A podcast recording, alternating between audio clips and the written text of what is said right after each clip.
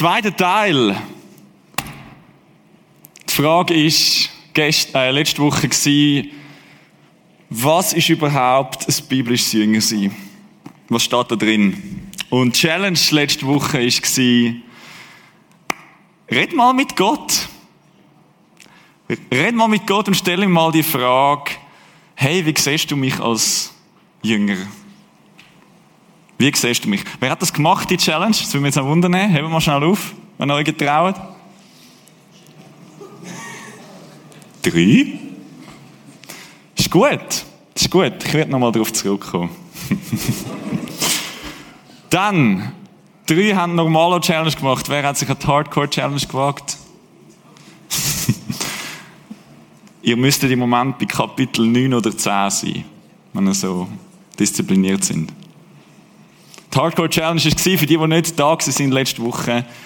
Wir werden viel mit dem Matthäus-Evangelium schaffen. Wir haben auch schon viel geschaffen. Da drin stehen sehr viele spannende und hilfreiche Sachen. Und die Challenge ist, lies mal das ganze Matthäus-Evangelium durch. Genau. Okay. Let's go into it. Part number two. Die Frage ist jetzt, warum? Oder warum überhaupt Jesus nachfolgen?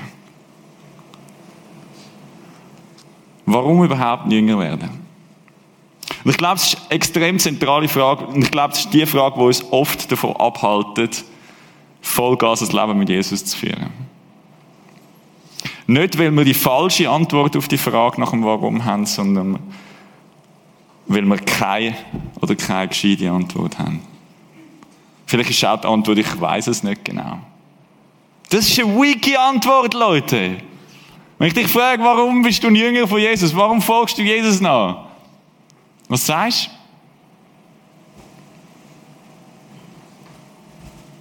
Was ist die Antwort auf die Frage, warum? Oder beim Autofahren ist es klar. Warum gehe ich als in so einer Lernsituation, ähm, muss ich mir immer fragen, ja, okay, ist es wert? Lohnt es sich, das Leiden auf sich zu nehmen? 36 Fahrstunden, fünf Katzen, zwei Hunde und eine Omi. Lohnt sich das wirklich? Ist es das wert, dass ich nachher einen Fahrausweis habe? Bei den meisten ist die Antwort klar, also ja, natürlich. Das lohnt sich, der Leidensweg. Weil der Benefit, das, was ich nachher überkomme, der Gain daraus, ist, ich darf Auto fahren. Das ist ganz klar. Okay. Wir können auch fragen, warum nicht? Warum nicht Jesus nachfolgen? Und es gibt so zwei häufige Gegenargumente. Das eine ist, es ist doch viel zu anstrengend. Es ist anstrengend, Jesus nachfolgen. Wer findet, es ist anstrengend, Jesus nachzufolgen? Manchmal, ein paar unsichere. Ich finde es, manchmal finde ich brutal anstrengend. Ich finde es recht herausfordernd und es fordert mich so fest raus, dass ich es manchmal nicht mache.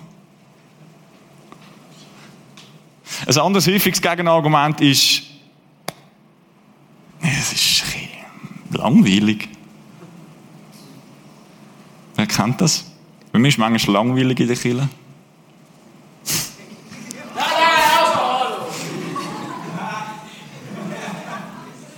Eigentlich sind die beiden Argumente das Gleiche.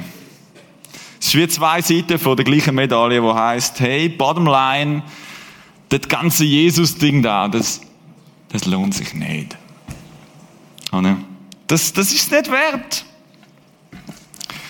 Und wenn, ich's, wenn ich finde, dass es nicht wert ist, dann, dann mache ich es nicht. Oder nur halbpatzig. Oder die Frage nach dem Warum ist unglaublich kräftig. Weil das Warum entscheidet, ob du etwas machst oder ob du es bleiben lässt. Wenn du vor eine Herausforderung kommst, wenn, du, wenn es anstrengend oder mühsam oder langweilig wird, dann fragst du dich automatisch, warum bin ich überhaupt noch da? Warum mache ich das überhaupt noch? Und je nachdem, was du, was du für eine Antwort hast auf die Frage, ist die Konsequenz davon, dass du sagst, ja, dann lass es bleiben. Oder du machst auch nur das, was du Bock hast drauf und der Rest, der Rest ist dir irgendwie schön reden. Kennst du das?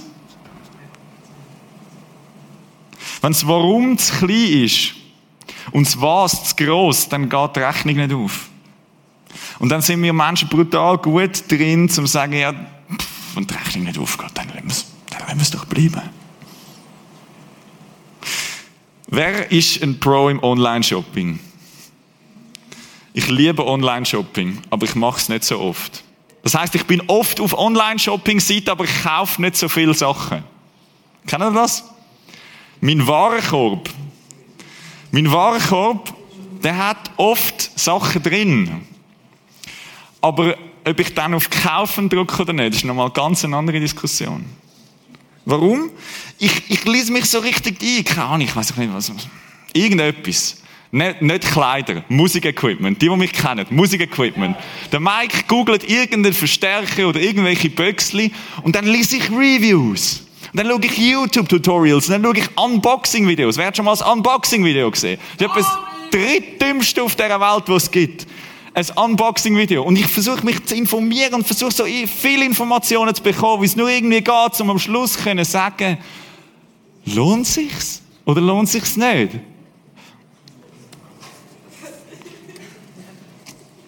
Und zum Zeitpunkt vom Abwägen, wo ich noch nicht auf Kaufen gedruckt habe, habe ich noch keine Information darüber. Ich habe noch keine Entscheidung getroffen. Ich habe mich noch nicht committed, oder?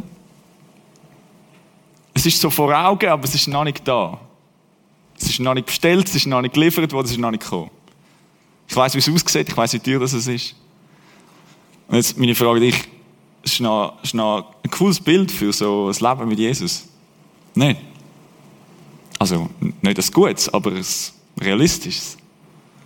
So, manchmal fühlt sich mein Leben mit Jesus an, als wäre es im Warenkorb. Als wäre es einfach noch nicht so ganz da. Und das ist schwierig. Der Test geht folgendermaßen. Du hast einen Fünfjährigen. Du tust eine Viertelstunde alleine in den du gibst ihm ein Marshmallow und sagst, wenn das nicht ist, bis ich wieder zurückkomme, dann kommst du doppelt so viel über. Oder dreimal so viel.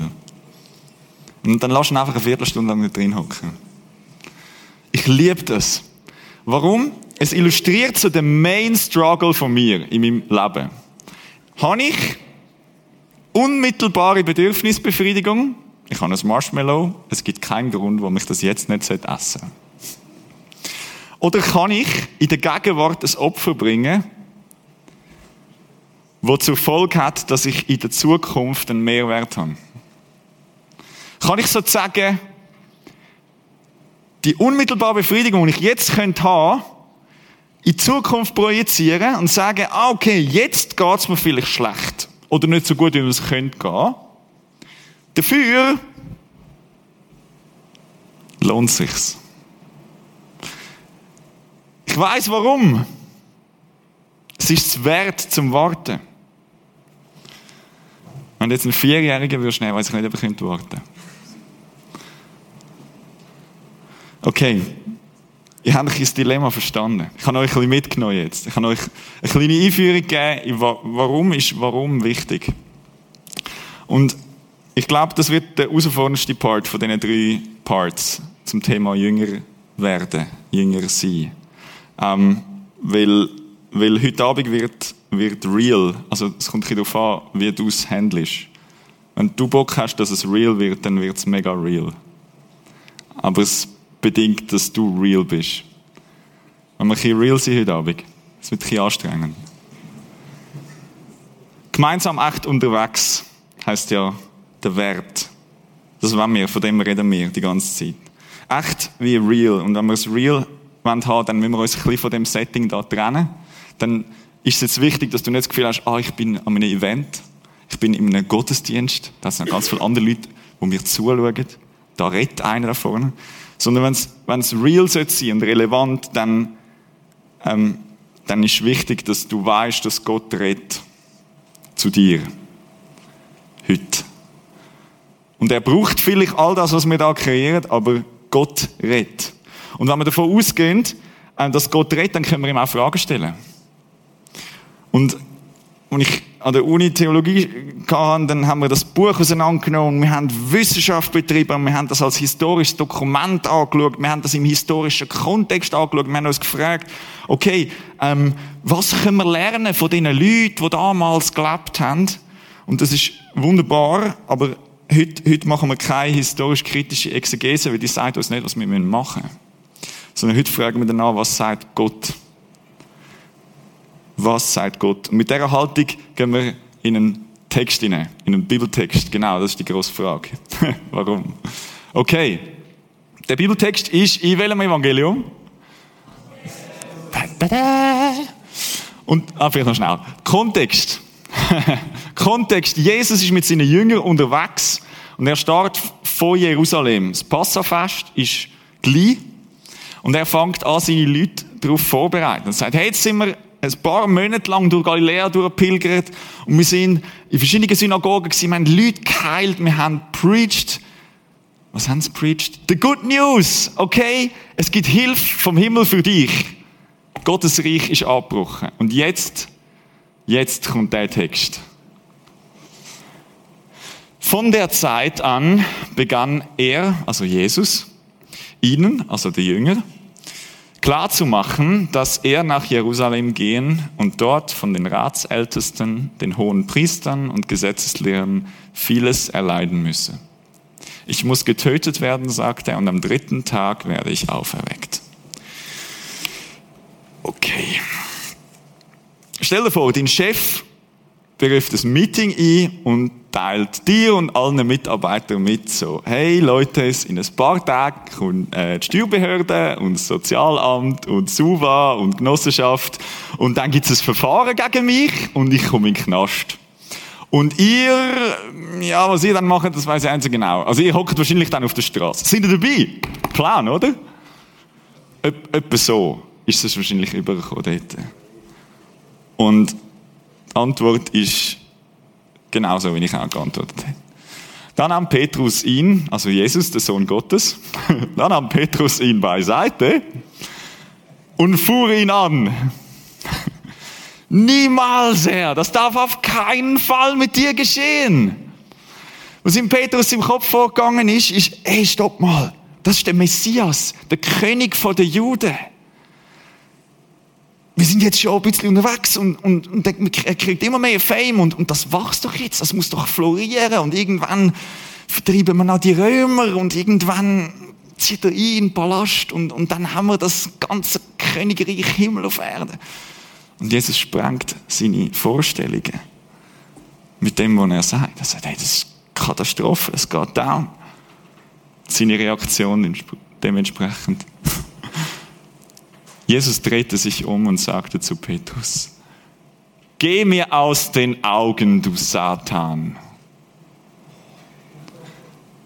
Zu dem Mensch, wo wahrscheinlich zu den Top 3 nächsten Freunden zählt hat von Jesus.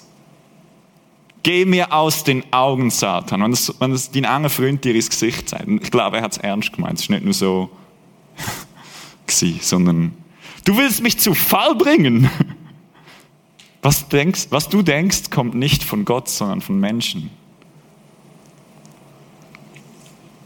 Oder was der Petrus ihm gesagt hat, Jesus, das lohnt sich nicht. Das ist nicht wert. Du und da irgendwie hingerichtet und all die Leute, die etwas gegen dich haben, die triumphieren, es geht, es geht ab. Es macht null Sinn, es lohnt sich nicht, es ist nicht wert, dass du das machst. Aber Jesus will all in. Jesus will all in und sagt, hey, ich gang all in. Und du, kleiner Petrus, wirst mich aufhalten. Verpiss dich. Lass mich. Lass mich. Du hast keinen Blaze, was jetzt wichtig ist und was nicht. Du hast keine Ahnung, was das für Dimensionen hat. Du weißt nicht warum. Wenn du wüsstest, warum, wirst du nicht so reden. Stell dir mal die Katastrophe vor, wenn der Petrus Jesus überzeugen konnte und gesagt hey, das ist eine scheiß Idee. Stell dir mal die Konsequenzen vor. Wir wären nicht da. Jesus hat gewusst, wie es rauskommt. Jesus hat gewusst, es wird genauso laufen, wie er es prophezeit hat. Und er hat Schiss davor gehabt. Er hat echt Schiss davor gehabt. Und er hat unter Tränen und Blut und Schweiß seinen Vater im Himmel darum bittet, dass wenn es irgendeine Möglichkeit gibt, dass er nicht muss das durchleiden, dass das nicht passiert, dann soll sie, dann, dann muss es bitte schön nicht passieren. Aber er hat auch gesagt, hey, nicht mein Wille, sondern dein Wille soll geschehen. Er hat gewusst, es kommt von Gott und er war all in. Gewesen. Und er ist brutal hart mit seinen engsten Freunden ins Gericht gegangen, wenn die ihm im Weg gestanden sind. Und jetzt kommt für mich einer der krassesten Verse, wo in dem Buch steht. Warum? weil, er, weil er für mich die Erklärung ist auf Frage, also, ja, auf die Frage, warum. Jesus, der ist eigentlich ein unglaublicher Leiter, weil alles, was nachher passiert, dort ist Jesus voll absorbiert. Aber bevor es passiert, nimmt er sich Zeit für seine Leute und sagt, hey, ich mache jetzt euch ready, dass ihr nicht nur klar kommt mit dem, was nachher passieren wird, sondern dass ihr es mir nachmachen könnt. Das ist mega beeindruckend. Okay.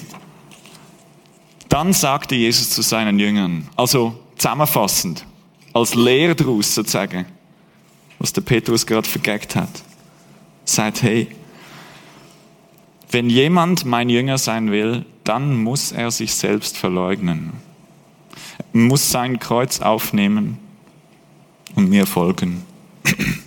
Okay, also Jesus sagt, wenn ihr mir nachfolgt, dann wird das lebensverändernde Konsequenzen haben. Und zwar lebenslänglich. Also, wenn ihr mir nachfolgt, dann werdet ihr vor die tägliche Entscheidung gestellt, mache ich das, was ich will? Oder frage ich nach Gottes Willen? Und indem ich nach Gottes Willen frage, mache ich nicht unbedingt das, was ich will. Das heißt, ich verleugne mich selber, meine eigenen Bedürfnisse, meine Wünsche und sage nicht das, was ich will, sondern das, was du willst.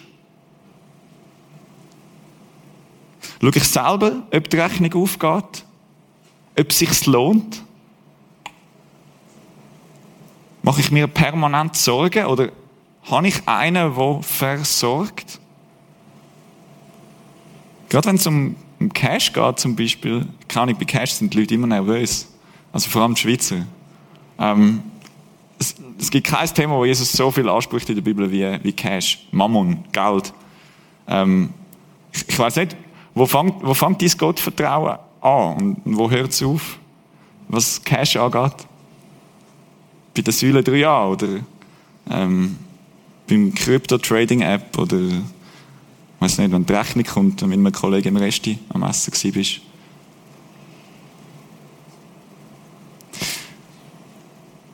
Die Frage ist, was, was hat Gott vor heute? Im Gegensatz zu, was muss ich machen, damit ich nicht kurz komme? Das sind die zwei, die zwei Modi. Und Jesus sagt, es kann gut sein, dass dein Leben immer wieder auf den Kopf gestellt wird. Immer wieder, dass Beziehungen, Weltanschauungen, Wahrnehmungen, dass das alles verändert wird. Das ist grundsätzlich, Leute. Das ist heftig. Es, und es macht alles neu relevant. Warum? Weil es nicht einfach nur ist. Man, ohne Gott wäre mein Leben doch nur einfach so. Ohne Gott wäre es einfach etwas. Aber mit dem Gott hat es einen Anfang, einen Ursprung und ein Ziel, eine Bestimmung, eine Ausrichtung bekommen. Das ist nicht einfach nur random, sondern das ist, das hat ein Ziel. Das macht alles aus. Und das ist der neue Beurteilungsmaßstab vor allem. Und wenn du auf Gott willst, ausgerichtet sein und bleiben, heißt das Vertrauen anstatt Kontrolle. Und zwar auf jeder einzelnen Ebene von deinem Leben. Vertrauen anstatt Kontrolle. In Beziehungen. Was Arbeitsplatz angeht. Was deine Familie angeht. Vertrauen anstatt Kontrolle. Warum? Kontrolle ist genau das, was du selber kannst. Du kannst nicht alles, Und das ist das Limit. Das ist der Deckel von allem, was passieren kann. Aber Vertrauen öffnet den Deckel auf. Und das Potenzial ist nicht nur das von Mike, sondern das von Jesus.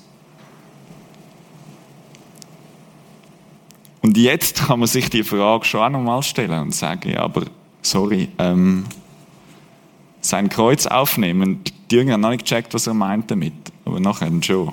Ihr wisst es. Das ist das Kreuz, das er selber hat müssen tragen. Jesus selber hat müssen auf den Hügel tragen, sie ihn hingerichtet haben. Und er sagt, hey, mach, mach das mir nach. Warum bitte, Jesus? Warum soll ich so einen Leidensweg auf mich nehmen? Das ist eine echte Frage. Und ganz oft beantworte ich sie persönlich mit, ich weiß es nicht. Und die Konsequenz davon ist, ich mag es nicht. Ich setze doch nicht mein Leben aufs Spiel für so etwas. Und Jesus redet weiter und gibt uns die Antwort darauf, warum. Denn wer sein Leben unbedingt bewahren will, wird es verlieren. Wer sein Leben aber meinetwegen verliert, der wird es gewinnen.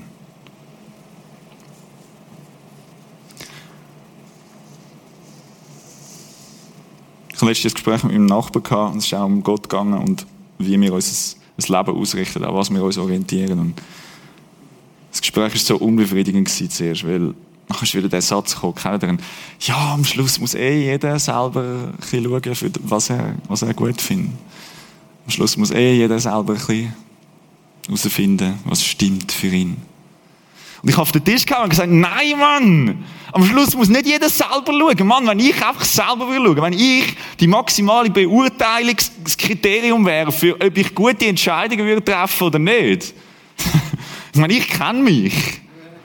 Also, sorry, definitiv nicht. Das Leben geht Bach ab. Ich brauche etwas, wo ultimativ gut ist, wo größer ist als ich selber, wo mehr kann, wo mehr Möglichkeiten hat. Auf das ultimativ Gute wollte ich mich ausrichten. Wenn ich mich an mir selber ausrichte, dann drehe ich mich im Kreis.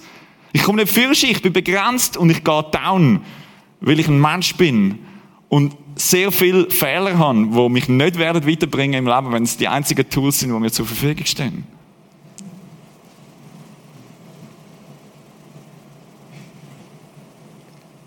Oder? Und dann, dann flippert es mich so durchs Leben durch, weil ich einfach selber schaue, weil ich selber schon weiß, was gut ist. Und am Ende vom Tag schaue ich in den Spiegel und denke, was für ein bemitleidenswertes Geschöpf bin ich eigentlich? Ich habe gar nichts auf die Reihe gebracht. Ich habe nichts gemacht, wo irgendwie Ewigkeitswert hat. Nichts, wo irgendwie verhebt. Es gibt das berühmte Experiment, dass man sich vorstellt, was die Leute erzählen da an der eigenen Beerdigung. Kennen Sie das? Spannend wäre auch noch, nicht was erzählen sie nur an der Beerdigung, sondern es wird nachher noch am Apero geredet. So einfach, was hast du für einen, für einen Smell hinterlassen? Was ist, was, was ist so dein, dein Nachgeruch im Leben? Was hast du gemacht? Du bist ein Mensch dazu, der eigentlich designt wurde, um eine Last zu tragen.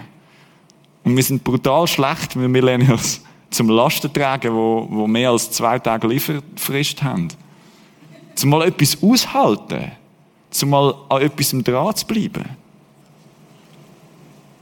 Wir sind geschaffen dafür, eine Last zu tragen. Wir sind geschaffen dafür, eine Aufgabe zu haben. Wir sind geschaffen dafür, Verantwortung zu haben.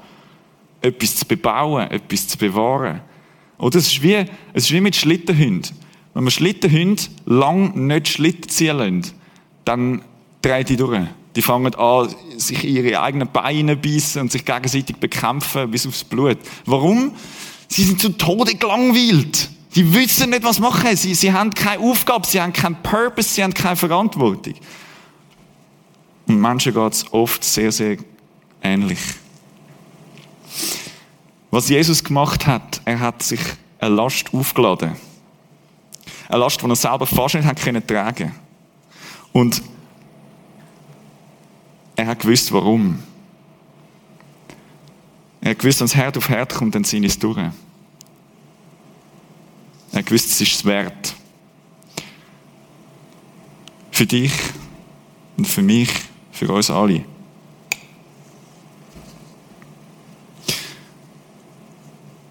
Es ist wie, man schwimmen lernt. Es gibt den Typ, der am Beckenrand steht und sagt, ja nein, ich will nicht. Es gibt den Typ, der am Beckenrand steht und sagt, ja, yeah, ist schon kalt. He? Das ist so der Frauenmove. Welcher von diesen zwei? Es ist ja so, sorry. Welcher von diesen zwei lernt schwimmen? Niemand. Der dritte lernt schwimmen. Der, der mit, mit Anlauf reinkommt. Oder? Der, der voll all in geht. Und vielleicht ist das Wasser kalt und vielleicht ist es unangenehm. Und ja, dein Körper wird das nicht lang durchmachen. Irgendwann ist es fertig, Leute, das Leben. Die einen haben noch ein bisschen länger vor uns, die anderen ein bisschen weniger lang. Aber wenn es genau fertig ist, das wissen wir nicht. Und es wird dich alles kosten, das Leben.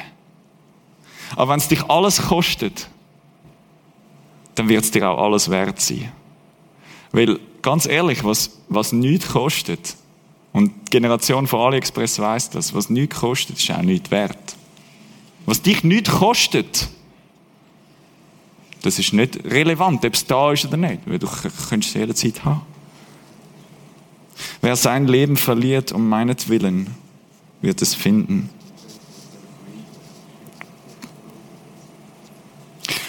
Leute, die Kille ist nicht da, zum, zum euch überschnurren, ähm, dass es sich lohnt. Ähm, wir wollen nichts verkaufen, wo du nicht brauchst. Und, und, wenn du gesund bist, dann brauchst du keinen Arzt. Das ist okay. Ähm, wir sind nicht da, um dir ein schlechtes Gewissen einreden, nur damit du nachher unser Jesus-Wundermittel probieren kannst. Das ist wirklich nicht unsere Aufgabe. Aber wir sind da, wenn du selber herausgefunden hast, hey, ich habe es allein probiert, aber ich bringe es nicht her.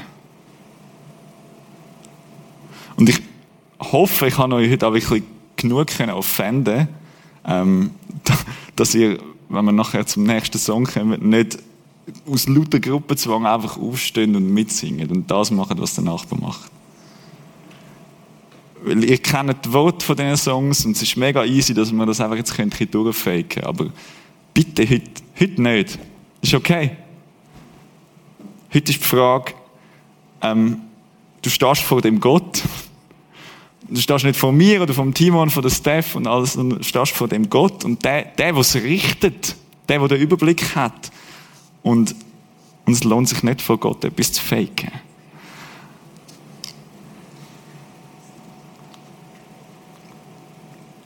Die Frage ist, was ist dies Warum?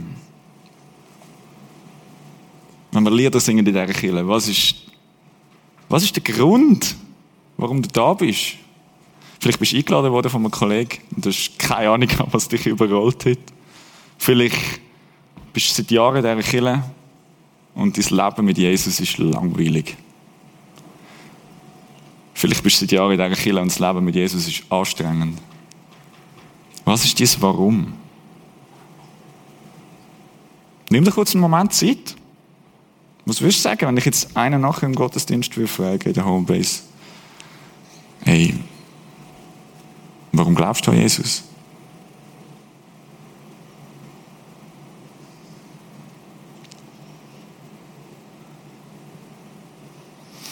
Ich glaube, am Ende des Tages ist, ist das Warum zwar entscheidend, aber nicht vordergründig. Ich glaube, du siehst es jemandem an, wenn er weiß, warum. Oder das spürst. Wenn jemand von Jesus erzählt, wenn jemand von seinem Alltag erzählt. Wenn du jemanden triffst, jemand kommt in den Raum hinein. Du merkst einfach, hey, die Person hat etwas erlebt, wo ihn dazu äh, gebracht hat, zum zu sagen, mal, das ist der Grund, warum ich Jesus nachfolge. Es kostet mich etwas, es kostet mich alles.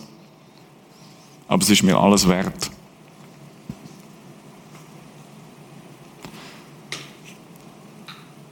Ich will so jemand werden, Leute. Ich will zu jemandem werden, wo die Leute fragen, hey, warum folgst du Jesus nach? Weil sie es merken. Weil sie es checken. Weil sie irgendwie begriffen, das ist etwas anderes. Weil sie checken, der Heilige Geist lebt in mir. Und der hat eine Strahlkraft raus, wo stärker ist als alles Leid und alles Traurige und jeder Krieg auf dieser Welt. Weil sie checken, da innen ist Veränderungspotenzial, das über meine eigene Unfähigkeit ausgeht. Weil sie checken, da ist ein Mensch, der vielleicht Rock Bottom gekiddet hat, der gemerkt hat, allein packt es nicht. Ich weiß nicht, wenn, wenn du der Überzeugung bist, das allein funktioniert gar nicht so schlecht, hey, easy, voll okay. Aber aber sing doch nicht mit beim nächsten Song. Und bleib hocken, wenn es darum geht, dass wir nachher das Abendmahl zusammen feiern. Weil das ist ein Ausdruck davon, dass du es ernst meinst. Das ist ein Ausdruck davon, dass du sagst, das gilt. Jetzt und morgen und übermorgen und am Montagmorgen, wenn ich arbeiten muss stehe auf und sage, okay, Jesus, was willst du sagen? Was willst du tun heute? Das ist der Fokus.